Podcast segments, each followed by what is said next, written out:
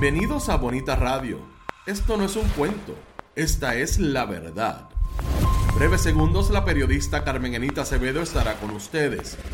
Bonita Radio está disponible en Facebook, Instagram, Twitter, Spotify, Google Podcast, YouTube, iVoox y iTunes. Agradecemos a nuestros auspiciadores. Cooperativa Senogandía, Solidez y Futuro. Buen Vecino Café. Nuestras transmisiones son viables también gracias al apoyo de ustedes. Pueden enviar sus donativos accediendo a bonitaradio.net. Allí podrán realizar su aportación a través de PayPal o tarjetas de crédito. También pueden realizar su donativo por ATH Móvil Negocios a la Fundación Periodismo 21. O pueden enviar un cheque o giro postal a PMB número 284, Pio Box 194000 San Juan, Puerto Rico 00919-4000. Bonita Radio. Esto no es un cuento. Esta es la verdad. Con ustedes, la periodista Carmen Enita Acevedo. En directo, desde el estudio, Roberto el Indio Acevedo. Muy buenos días, Puerto Rico. Soy Carmen Enit Acevedo y estoy en Bonita Radio, en Noticias con Café, un poco más tarde a las 8 y 13 de la mañana, porque hoy sí que hay fogones prendidos que se atrevieron y cruzaron las vallas que están ubicadas desde el 2019 en la fortaleza de Puerto Rico y le llevaron una tremenda parranda al gobernador, que lo menos que dijeron fue para afuera Luma y el gobernador del 32%. Ese escuchan Bonita Radio. Buenos días a todos y a todas los, amigos y amigas que nos escuchan desde otras latitudes, la diáspora puertorriqueña, que también tiene derecho a saber. Y aquí estamos desde el periodismo independiente digital proponiendo la discusión de las noticias más importantes a esta hora, como diría un colega periodista.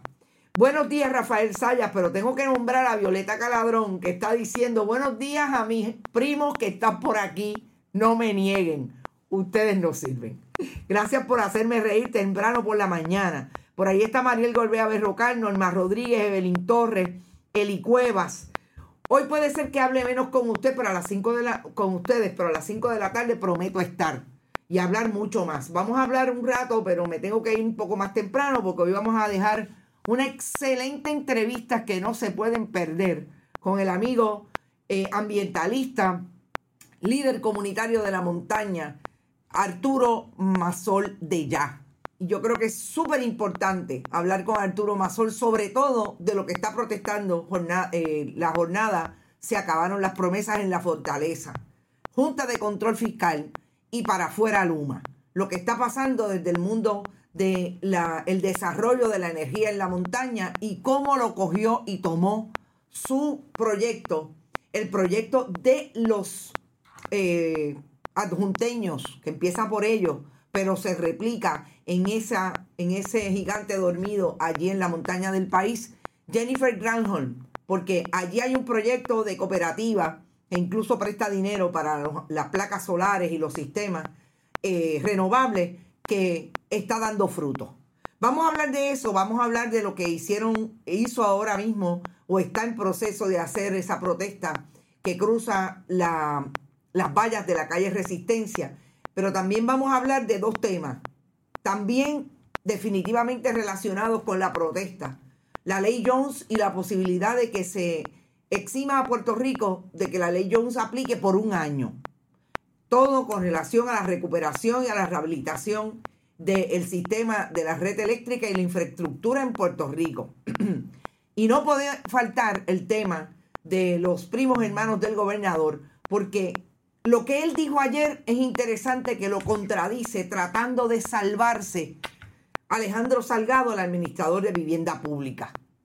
Y creo que es importante señalar las contradicciones y sobre todo los contextos en que se dan ambas manifestaciones y, cómo se produce en el imaginario de los medios tradicionales que tienen hachas que amolar, sobre todo eh, intereses o conflictos de interés con la Administración de Vivienda Pública o el Secretariado de Vivienda del Departamento de la Vivienda.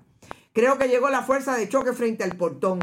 Maribel Vargas, nosotros tenemos las imágenes y le voy a pedir a nuestro señor director que proponga todas las imágenes que pueda. En efecto, esta jornada comenzó por la mañana, bien temprano. No había salido el sol, quizás las 5 y 45 de la mañana. Ya estaban, se acabaron las promesas en, eh, allí en la fortaleza. Esta es una imagen, la que están viendo en pantalla, de cuando la policía se acerca. Le pido al señor director que ponga imágenes desde el inicio de la campaña, de la protesta, porque me parece que es importante recalcar que ustedes saben que allí en la calle Fortaleza hay unas vallas que cuando pagaron la constitución en el 2019 y sacaron, el pueblo sacó al gobernador de Puerto Rico, eh, se dio ese proyecto de la Policía de Puerto Rico de limitar la entrada a una vía pública que se conoce como la calle Fortaleza y que la gente la rebautizó como la calle Resistencia en el 2019.